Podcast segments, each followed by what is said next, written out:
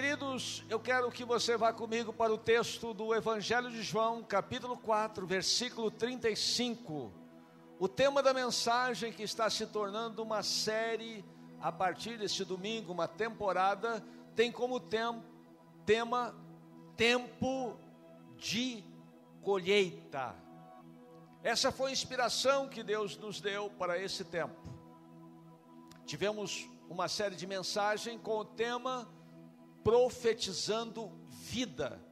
E agora vamos ter uma série de mensagens com o tema tempo de colheita. E essa é a primeira que eu estou pregando nesse domingo.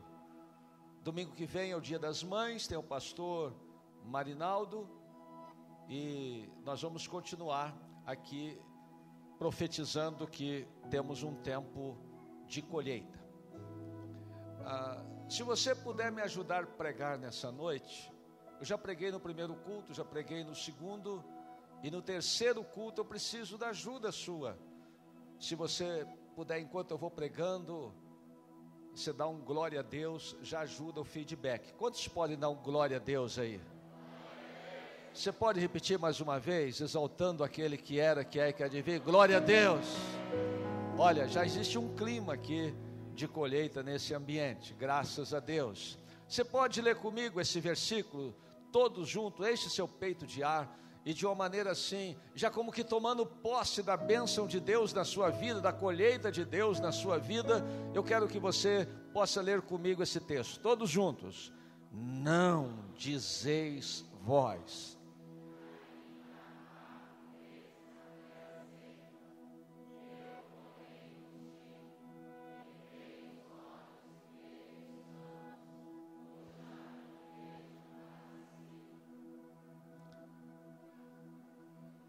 A segunda parte do versículo, Jesus está dizendo: Erguei os vossos olhos, vede os campos, pois já estão brancos para colheita.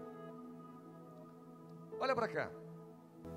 Jesus fica no poço de Jacó, e os discípulos vão para a cidade para comprar pão.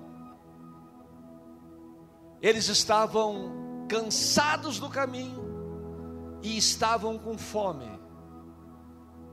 E quando eles chegam com o pão, dizem para Jesus: Nós trouxemos o pão.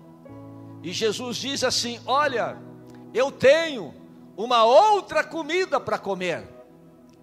E eles intrigados perguntam: Uai, que comida que o senhor tem para comer? Nós fomos comprar o pão e quem é que conseguiu comida para o senhor? Ele diz assim: é a minha comida é fazer a vontade do meu Pai que está nos céus. E logo a seguir, ato contínuo, imediatamente após ele dizer isso, ele vai dizer: vocês estão dizendo que ainda faltam quatro meses para a colheita. E eu estou dizendo: erguei os vossos olhos e vejam, os campos estão brancos para a colheita. Irmãos, na jornada da vida, nós normalmente falamos de um período que é o passado, de um outro período que é o presente e de um outro período que é o futuro. Os gregos tinham duas palavras que eles usavam para falar sobre o tempo. É, normalmente eles usavam a palavra cronos para falar do tempo do homem, da agenda do homem do tempo natural do homem. Mas eles tinham uma outra palavra, que era kairos, para falar do tempo de Deus, do tempo oportuno de Deus, do tempo específico de Deus para alguma coisa que Deus está fazendo. E quando Jesus ele está se dirigindo aos seus discípulos, ele está dizendo: "Queridos, no cronos do homem, no cronos da terra, ainda faltam quatro meses para a colheita, mas no Cairóis de Deus, os campos já estão brancos para a colheita. E eu vim aqui em nome de Jesus para dizer que na revelação de Deus, Ele está revelando para esta igreja, há para vocês, imediatamente, um tempo de colheita.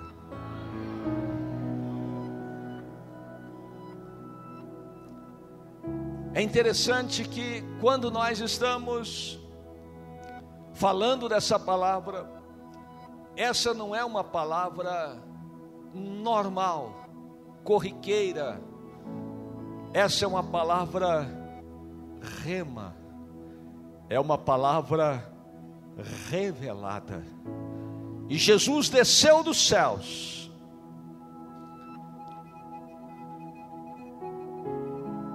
Para trazer o cumprimento de uma palavra rema, uma palavra revelada, uma palavra profética. Em Gênesis capítulo 3 e o versículo 15, o pai está dizendo: da semente da mulher, do descendente da mulher, uma semente vai brotar, uma semente vai germinar, e o semente da mulher vai esmagar a cabeça da serpente. A semente da mulher nasceu, a semente da mulher brotou, e agora, porque a semente germinou, ele está dizendo: levante os olhos de vocês, eu estou trazendo dos céus a palavra rema haverá colheita. Haverá nessa terra um tempo de colheita. Você pode dar um glória a Deus? Se você esquecer tudo dessa mensagem, não esquece que Deus está falando com você. Que Deus te trouxe aqui nessa noite, porque Ele tem para você um tempo de colheita. Nós falamos de uma visão. Nós falamos de um tempo. E eu quero convidar aqui à frente duas pessoas para me ajudar num teatrinho que eu vou falar aqui para ilustrar isso que Jesus está dizendo. Erguei os vossos olhos. Duas pessoas, pode ser irmãos ou irmãs, me ajudem aqui. Preciso de você. É simples, é só para segurar essa fita aqui. Minha neta está vindo, e a outra prima ali está vindo também. Isso. Uma fica aqui em frente essa televisão e a outra fica em frente lá. Estiquem a fita, deixa ela bem esticada. É só segurar. E vocês fiquem de frente para a igreja segurando a fita. Garanta que ela fica bem esticada. Isso. Muito obrigado. Agora eu preciso de cinco pessoas para ficarem nessa linha aqui. Só cinco pessoas. Cinco pessoas, por gentileza, cheguem até aqui. Três, quatro, só mais uma, cinco. Mais uma, mais uma. Tá bom, cinco pessoas. Chegou. Isso, vem cá, irmã, voluntária. Isso. Vem cá também, queridão. Não tem problema que tenha mais um. Aí vocês fiquem nessa linha, bem alinhados aqui. Isso. Pastor Eliano, Thaís, Pastor Robson, Pastor Sato, Evangelista Paulo, o seu nome eu não. Irmã Sueli. Me ajudem aqui a fazer um exercício. Segundo ah, os cientistas, eles traçaram uma linha para representar dentro do cosmos o tempo. Abaixo da linha tudo que passou. Acima da linha, tudo que virá. Abaixo da linha, o passado. Acima da linha, o futuro. Então, eu queria que vocês, por gentileza, olhassem abaixo da linha, da linha que representa o passado. Agora, por gentileza, olhem acima da linha, abaixo da linha, acima da linha, abaixo da linha, acima da linha. Última vez, abaixo da linha e acima da linha. Às vezes, nós estamos presos, limitados, porque a nossa cabeça está baixa, olhando as circunstâncias abaixo da linha, o tempo que passou e as circunstâncias que nos envolvem. Aí Jesus chega, eu vim do céu. Levante os olhos de vocês, porque eu tenho para frente um tempo de colheita. Tempo de colheita. Tempo de colheita. Aleluia. Agora eu quero que vocês aplaudam o pessoal do teatrinho também. Muito obrigado de vocês. Pode colocar a fita aqui. Queridos, ergam os vossos olhos e vejam. Os campos estão brancos para a colheita. Vocês sabem que a colheita tem vários aspectos. Eu quero falar do aspecto da colheita, a colheita que vem de Deus com base na aliança. Quando Noé termina de sair da arca após o dilúvio, ele faz um sacrifício de gratidão a Deus pelo livramento. E no momento do sacrifício, Deus vai trazer uma palavra de aliança com Noé e com o povo dessa terra. E Deus coloca o arco-íris para ratificar essa aliança.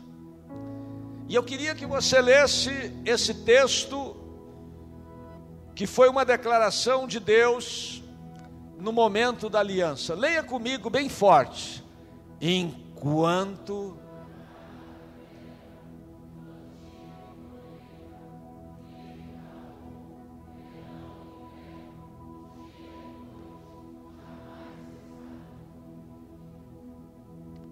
Vejam bem, essa é uma palavra que tem a chancela de Deus, a assinatura de Deus.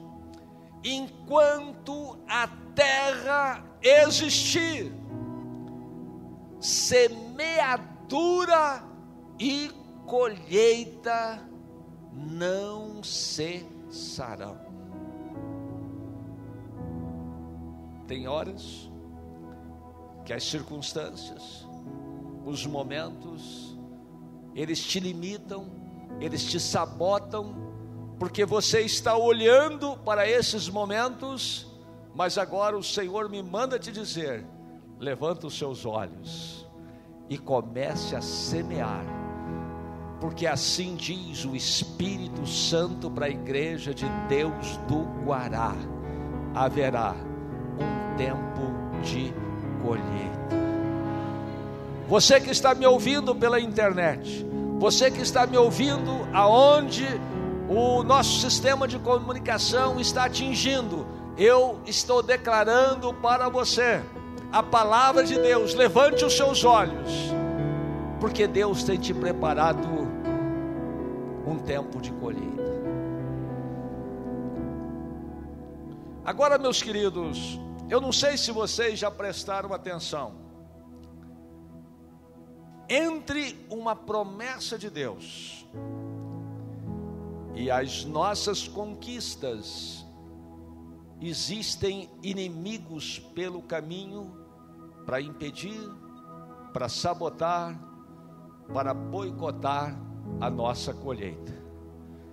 E eu quero ir com você para a parábola de Jesus, a parábola do semeador, quando Jesus disse que o semeador saiu para semear, e uma parte da semente, ela cai à beira do caminho e as aves dos céus comeram. Então, o primeiro inimigo de uma colheita, primeiro inimigo desse tempo de colheita, é a beira do caminho e o diabo que come a semente. E a explicação de Jesus que ele deu foi essa: beira do caminho significa coração duro, mente distraída que não recebe a palavra. E em cima dessa distração, eu estou pregando aqui, tem gente que está distraído. Em cima dessa distração, o diabo vem e rouba a semente essa terra, por causa da distração, dureza de mente, dureza de coração, não vai produzir nenhuma colheita. Existe um segundo inimigo de uma colheita abundante. O segundo inimigo, segundo Jesus falou, é que a semente caiu sobre a pedra, e porque não teve raiz, Veio o sol, queimou a planta e não houve colheita. Olha para cá. O que é que significa a pedra? A pedra, segundo a explicação de Jesus para a parábola, significa perseguição, angústia e provação. Olha para mim. Se alguém te disse alguma vez que vida cristã está livre de angústia, está livre de provação, está livre de perseguição, mentiu para você. Todo crente, todo homem, toda mulher de Deus tem que incluir no pacote do projeto da colheita perseguição, provação e angústia.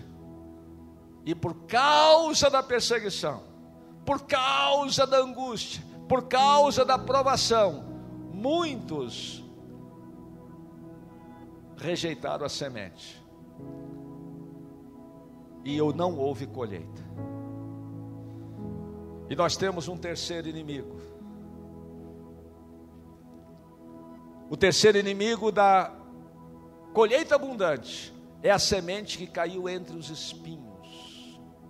A Bíblia diz que por causa desses espinhos, a semente foi sufocada. E Jesus explica o que são os espinhos. Primeiro, prazeres da vida. Eu já perdi muita gente aqui nessa igreja, no, no período aqui. E as pessoas falaram comigo, pastor, eu quero curtir a vida. Pastor, eu quero viver a vida. Eu quero viver os prazeres da vida. Falei, então vai infeliz, no final você vai para o inferno mesmo. Irmãos, nós temos que entender que na teologia de Jesus é preciso de haver renúncia Jesus disse: todo aquele que não aborrece pai, mãe, amigo, irmão, filho, filha e até a própria vida, ele não é digno de mim. Então, veja bem, para que haja colheita na sua vida, é preciso haver renúncia.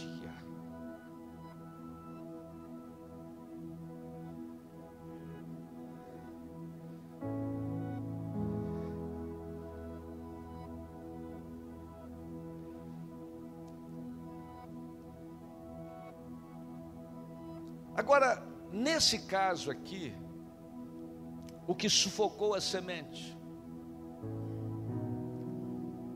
é os cuidados da vida.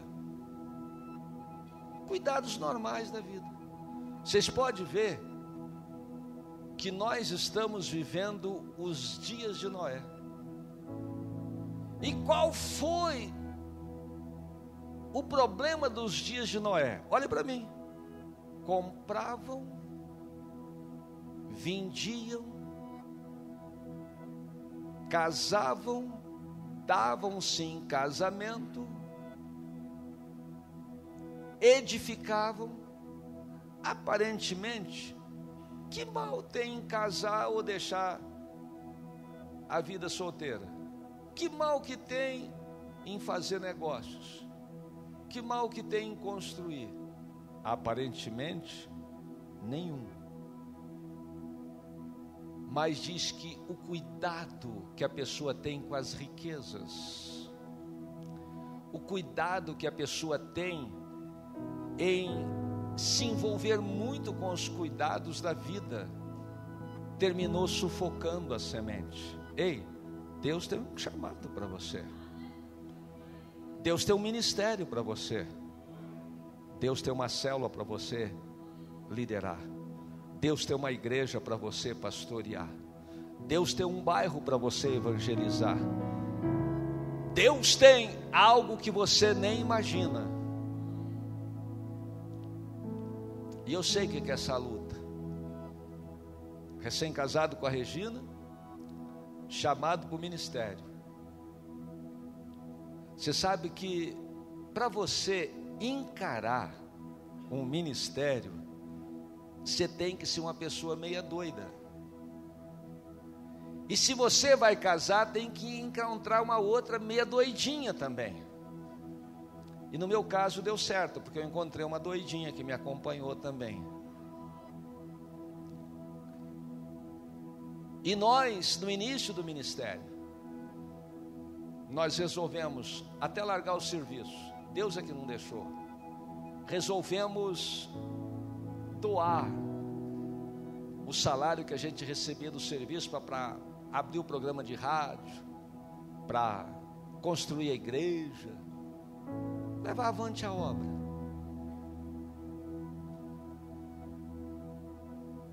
E ela topou. Só que na teologia de Deus, as coisas que são loucas para este mundo são as coisas que operam a salvação de Deus. Se você quiser experimentar uma colheita, segundo a ótica e a teologia de Jesus, você não pode deixar se sufocar pelos cuidados desta vida e nem pelas riquezas, porque Deus está querendo te dar uma colheita abundante. E aí, na teologia de Jesus, ele ainda dá um alerta: o que, que adianta o homem ganhar o mundo inteiro e depois perder a sua alma? Já tem gente com vontade de abrir célula aí, ó. Já tem gente com vontade de abrir pequeno grupo, já tem gente com vontade de evangelizar. O nosso culto do amigo já está marcado. Já começa a jejuar e trabalhar. Fala, Deus, eu vou. Este ano eu vou ganhar uma, uma alma para Jesus. Pensou? Cada um aqui ganhando uma alma para Jesus. No final do ano, nós vamos ter uma colheita abundante. Mas vamos sair desse caminho de coelho e vamos agora para o final dessa palavra.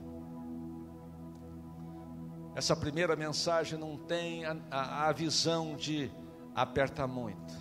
Tem outras mensagens ainda para isso. Mas agora, uma semente cai na boa terra. E ela dá fruto a 100, a 60 e a 30 por um. Essa terra é a terra que recebeu a semente que o diabo não roubou a semente, que as pedras, as angústias, perseguições e provações não queimaram a semente, e nem as riquezas e os cuidados desta vida sufocaram a semente. Então essa semente prosperou a 100, a 60 e 30 por um. Eu creio que essa semente é você que veio aqui nessa noite. e que Deus está trazendo um tempo de colheita. Presta atenção. Quando Jesus estava falando de colheita, ele trouxe uma revelação teológica do céu. Se o grão de trigo não morrer, ele fica só. Mas se ele morrer, ele dá muito fruto. Eu quero dizer para você no final dessa mensagem que o grão de trigo já morreu. Morreu e ressuscitou. E a obra dele se tornou nessa terra uma grande colheita. O grão de trigo foi triturado e virou pão, o pão da vida. E hoje ele está aqui nessa ceia para fortalecer a sua vida. Em Apocalipse capítulo 3, versículo 20, Jesus está dizendo, o pão da vida está dizendo: Eu estou à porta e bato. Se alguém ouvir a minha voz, se alguém não endurecer o seu coração, se alguém não deixar o diabo roubar a semente, se alguém não deixar a perseguição, a angústia, as provas queimar a semente, se alguém ouvir essa minha palavra e não deixar as preocupações com as coisas deste mundo e as riquezas sufocar a semente e me receber, eu vou entrar na sua casa e eu vou cear com você. Essa palavra é ministrada na última carta, depois de Jesus ter falado para a igreja de Éfeso. Vocês deixaram o primeiro amor. Vocês deixaram o entusiasmo com as coisas do Senhor. Vocês precisam se arrepender, senão não vai haver colheita.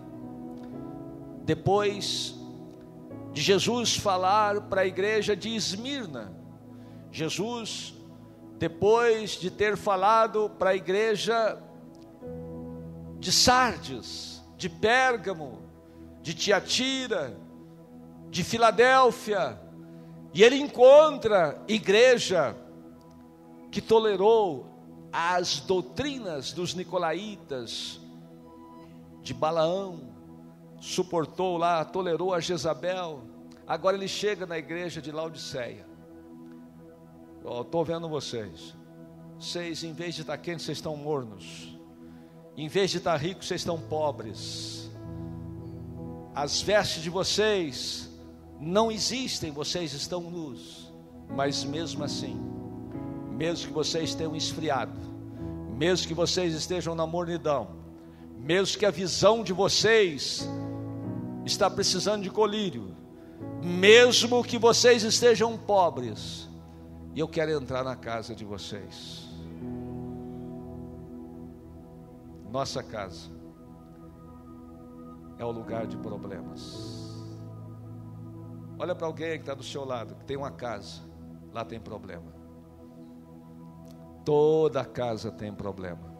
Oh Deus, tem gente que no final dessa Santa Ceia vai estar orando pela sua casa, que tem problema. A boa notícia: Jesus quer entrar na sua e na minha casa.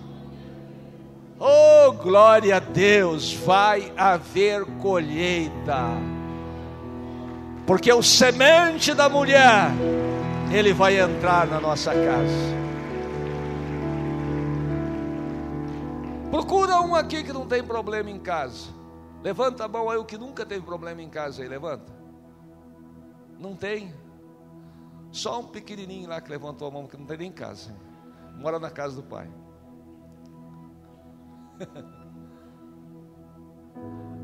a boa notícia é que quando Jesus entra na nossa casa, Ele restaura a nossa casa. O que Jesus está dizendo, Eu quero entrar na sua casa, na sua vida, na sua família, no seu problema, no seu sonho, no seu projeto, e eu quero restaurar, porque vai haver um tempo de colheita. Eu não sei se vocês se lembram, Israel tinha três festas principais: Páscoa, Tabernáculos e Pentecostes. Nós passamos a Páscoa. Depois da Páscoa vem Pentecostes. O que é Pentecostes? Tempo de colheita. O que é Pentecostes? Tempo do derramar de uma chuva do Espírito. Jesus está dizendo: não importa como você está, eu estou trazendo do céu uma semente. Eu estou trazendo do céu uma palavra. A palavra que vem do céu é a palavra rema revelada de Deus. E sobre a palavra está sendo derramada uma chuva do Espírito Santo. O que é que Jesus está dizendo? Levanta os seus olhos, de fato, de verdade vai haver um tempo de colheita. Você pode ficar de pé?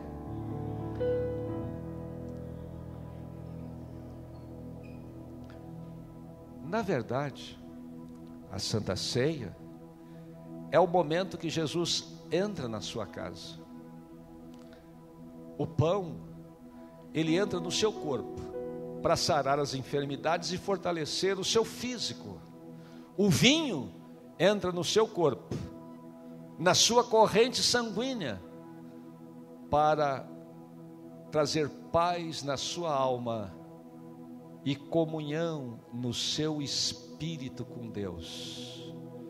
Deus está dizendo, por causa da semente, que está entrando na boa terra que é você, vai haver um tempo de colheita. Você que quer um tempo de colheita, você que quer sair da escassez e para a abundância, da vida abundante com Deus, e não tem como ter, dar errado, convida Jesus para entrar na sua casa. Eu estou profetizando aqui o que Deus já nos revelou. Haverá um tempo de colheita nessa igreja, e a igreja se multiplicará.